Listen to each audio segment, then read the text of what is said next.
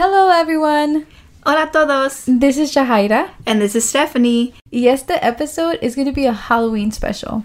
You know, we do love Halloween, which is another reason why we launched in October. Honestly, October is just a fun month. Yeah. uh, we're big fans of spooky season, but we do want to make a disclaimer. These episodes are on a different level. They should not be glorified, but rather taken seriously because these are real life events and we can only learn from them. Couldn't have said it better myself. It's a really good point, and if we do call it a special, it's because we are doing a two part for one case. Este episode va a tener dos partes for, like we said, the Halloween special. También este caso es muy famoso. Hay libros, películas, todo sobre este caso. But we wanted to cover it porque no todos en nuestra comunidad saben de este caso. Believe it or not, I didn't know about this case until a few months back. Same, I didn't know it too well either, so we wanted to cover it. And so today we will be diving into the Zodiac Killer. It isn't a missing or one murder case, but a serial killer one. Uno de los más famosos asesinos de los años 60 a los 70 aquí en la área de San Francisco y Vallejo. Él mismo se dio su nombre el Zodiac Killer. It makes it 10 times scarier just knowing this happened right here in our area. And ya sé que pasó hace mucho tiempo, pero todavía queríamos contarles la historia del Zodiac Killer y cómo fue que aterrorizó a San Francisco y Vallejo. And before we jump into the episode, we want to state a trigger warning because we will be talking about sensitive topics. Queremos darles una advertencia porque vamos a hablar de temas sensibles. And topics such as violent murders. También queremos decir que hablamos de estos casos con todo respeto a las familias y víctimas. And let's jump in.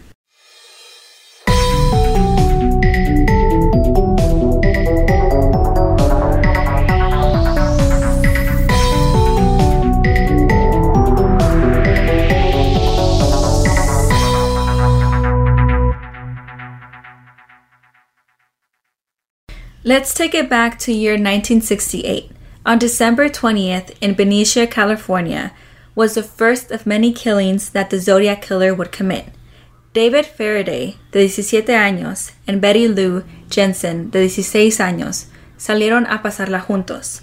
Ellos estaban en un lover's lane, como un área para estacionar el carro y tener un nice view and to just chill. Algo que todavía es muy común hoy en día, and today we just like to call it I know a spot, and it's a really nice view. Yeah, definitely heard that. I thought it was just a thing our generation did, but even then, people still parked up at views. But imagine, estás en una cita cuando de repente you see a man coming at you, shooting you and your date. That must be really scary. Este hombre disparó con la intención que se salieran del carro. Betty Lou salió primero y David salió enseguida. David lo dispararon en el momento que salió del carro, um, but a Betty Lou la disparó cuando ella estaba corriendo. Unfortunately, Betty Lou and David did not make it. When police heard about this tragic incident, the last thought on their mind was that this was the work of a serial killer. I feel like a serial killer is probably not something someone first thinks of. And when investigating, police questioned a few suspects, such as Betty Lou's ex boyfriend, pero todo estaba bien con él. Nadie tenía explicación por lo que les había pasado a estos dos jóvenes. Yeah, las familias de Betty Lou y David no tenían ni idea like de quién podría hacer esto. The whole community was shocked. Yeah, the families had no idea. Era la primera vez que dejaron a Betty salir a una cita. And we all know that it's a big step for both her and her family. It's a very big step. Yeah, so esto fue algo que nadie lo esperaba. En este momento, la imagen del Zodiac Killer todavía no existía. But seven months later, things would start to take a turn for the worst. El 4 de junio del año 1969, otro ataque pasó en Vallejo, California. Darlene Ferrin, de 22, y Mike McGuay, de 19. And oh, also, just a quick disclaimer if I butcher anyone's name, I'm so sorry. Um, pero yeah, Darlene y Mike también fueron balaseados varias veces. Este caso era muy similar al de David and Betty Lou, the one we mentioned first. And so Darlene and Mike were parked in front of Blue Rock Springs Golf Club. Again, when they were all of a sudden were shot at. But in this case, Mike survived. Yeah, they were in a secluded area with no witnesses around. Darlene was shot five times and Mike was shot four times, and there were no signs of robbery. Los dos estaban estacionados um, igual que Betty Lou and David, you know, just enjoying a nice view, cuando un coche se estacionó atrás del carro de ellos. Los dos jóvenes pensaban que era una policía porque la persona que salió del carro traía a big, big, bright flashlight. And that's when the man shot fire and then went back to his car. Esta persona regresó por un instante para disparar más. Y aquí fue cuando Mike pudo verlo un poco. Dijo que era un hombre güero entre 20 a 30 años. He was 5'8", 5'9", with brown hair. Luckily, Mike was able to pull through. I believe I read somewhere that he only suffered wounds to his jaw, shoulder, and leg. But after this tragedy, the police received a call, and this is where things get really interesting. La persona que les llamó dijo que él había matado esos dos jóvenes, and along with that, he also said, and I quote, I also killed those kids last year. Y se refería a David y Betty Lou. Police never expected anything like that. I mean, phone calls where the person is confessing. Yeah, so the police began to look into possible suspects and they noted that Darlene was married. So investigaron a su esposo Dean, pero él estaba trabajando como cocinero en un restaurante la noche que esto pasó, entonces él no pudo haber hecho este crimen. También se fijaron en el ex marido de Darlene, James Phillips Crabtree, but soon he was ruled out too. So far, the police had not found any motives for these past two crimes and why these specific individuals were targeted. And now, on top of that, they have the person responsible for these crimes um, giving them phone calls. Después de esta llamada, la policía knew que esto iba en serio. Estas matancias eran como un juego para la persona atrás del teléfono. And that's all they knew for now, you know? Yeah.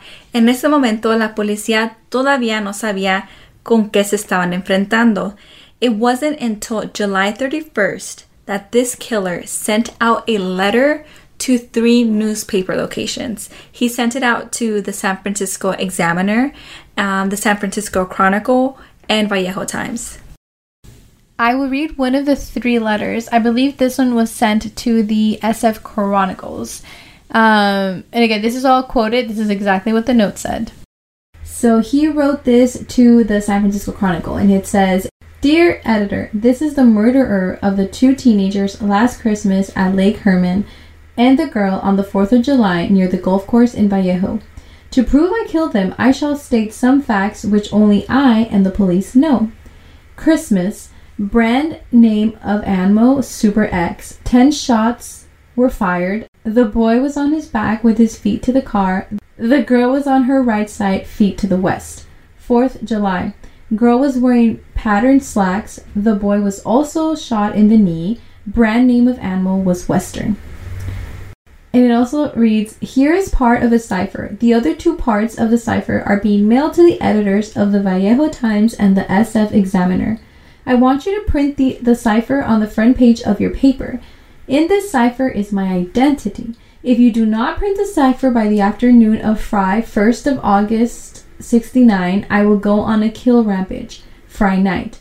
I will cruise around all weekend killing lone people in the night, then move on to kill again, until I end up with a dozen people over the weekend. Honestly, I get the same creepy feeling every time I read the letter. And this isn't the only one he wrote. He wrote more, and they're all online. Yeah, the fact that there's like a whole I, I don't know if you can even say collection of his letters. Like a library? Yeah, like a library. Like the fact that there's just so many letters that he wrote. Every single one gives me that creepy feeling too, stuff. In his letters, he included a cipher This was like a code made up of symbols that they had to crack in order to get to know his identity. As his note said, he was threatening the police to publish his cipher on the front page or else he would go on a killing rampage. Publishing was something that all three newspaper locations debated, but all ended up publishing the next day, just as the killer wanted. And on August 7th, he sent another letter to the San Francisco Examiner, and in this letter, he referred to himself as the Zodiac. And again, he included another cipher. That note still left a lot of questions. ¿Quién era esta persona y cuáles eran sus motivos? And on August 8th, they decoded the cipher that was included with the second letter. In this letter, he explains why he is killing. Dice que está matando para que sus víctimas puedan ser sus esclavos en el otro mundo. Yeah, and this brought a lot of questions of uh, whether he was like a Satanist. People started having like a bunch of theories that we'll go into later. Regardless, that's still scary to decode and learn what these ciphers really meant. I can't even like imagine how the newspaper and police stations were like. It must have been complete chaos. Like, as police, how do you protect your community from a monster that has no face? Yeah, like no face, but yet whoever this person was was definitely making himself known. Yeah, he was creating a reputation and it was scaring the community. There is no doubt that the community was scared. Muchas personas tenían más precauciones y también muchos ya no salían de tarde. Yeah, I certainly would not feel comfortable being alone, or in this case, even with a friend, especially after hours. I know it's like there's like literally the saying there's a killer on the loose like was this is what it was. Yeah. And that's so scary. And he was definitely not planning on stopping anytime soon. Um, pero tres meses después, el 27 de septiembre del 1969, Cecelia Shepard, de 22 años, y Bryan Hartnell, de 20 años, were enjoying a nice picnic at Lake Berryessa, which is located here in Napa County. Um, un hombre con una hoodie puesta se arrimó hacia ellos um, y la hoodie que el hombre traía tenía un símbolo. Yeah, um, the man's hood had a symbol, and it's, you know, a circle with two intersecting lines. Se ve como a little bit medieval style. Yeah, it's it's kind of interesting. It's kind of like weird to look at. Um, it's like this was his trademark. I mean, I don't know if that's the right word to use, but he was definitely trying to associate this mark with himself and his actions. And so, as he approached Cecelia and Bryan, he threatened them with a gun, tied them both up, and stabbed both of them. Esta vez though, no los balació como los otros dos casos. Instead, in este caso, he did something that till this day leaves a lot of questions. During the assault, he made up a whole story to Cecilia and Brian. He made them believe they had hope. Cuando él se acercó con la pistola, él les dijo que se estaba escapando de la cárcel y que nomás quería su carro para poder escapar. Cecilia y Brian pensaron que era mejor cooperar para que no salieran lastimados. And the Zodiac made Cecelia tie up Bryan. And then he himself tied up Cecelia. However, once tied up, he began to stab them. Cecelia no logró sobrevivir, pero Bryan, a pesar que fue apuñalado ocho veces, se recuperó y él pudo explicar lo que pasó. Bryan pretended like he was dead, which is ultimately the reason why he's alive today. And I think that's like I don't want to say like a helpful tip, but that is just something to like keep in mind in case you find yourself ever being attacked. Like I don't know, I hate to say it, but you know, it, it could always help someone. Me interesa saber por qué esta matanza fue muy diferente from his past ones. La verdad no sé. And there's a really good podcast that that is a 15 episode long segment on the Zodiac. It's called Monster, the Zodiac Killer, and they mentioned how maybe he wanted to take his time with the killing, and so that's why he decided to tie and stab Cecelia and Bryan.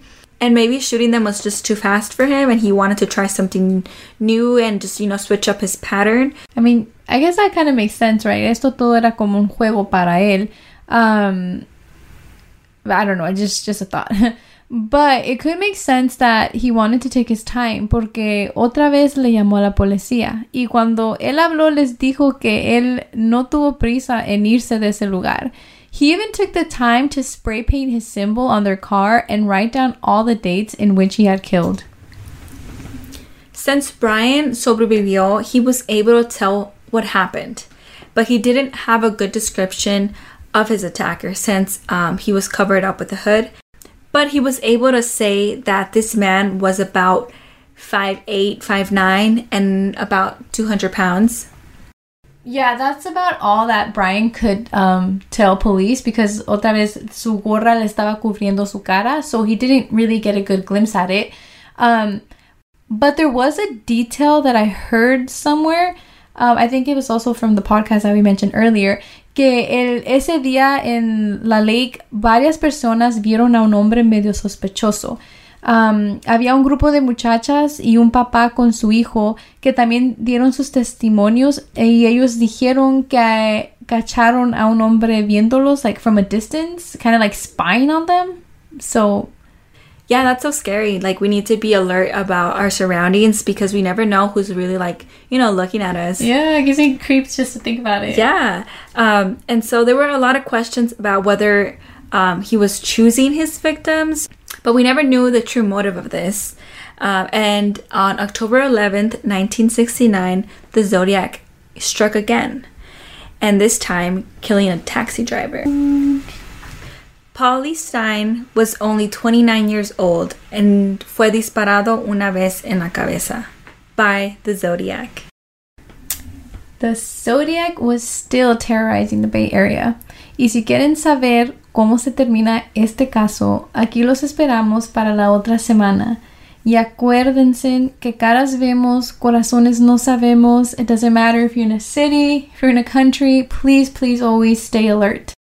And thank you again for listening to this week's episode.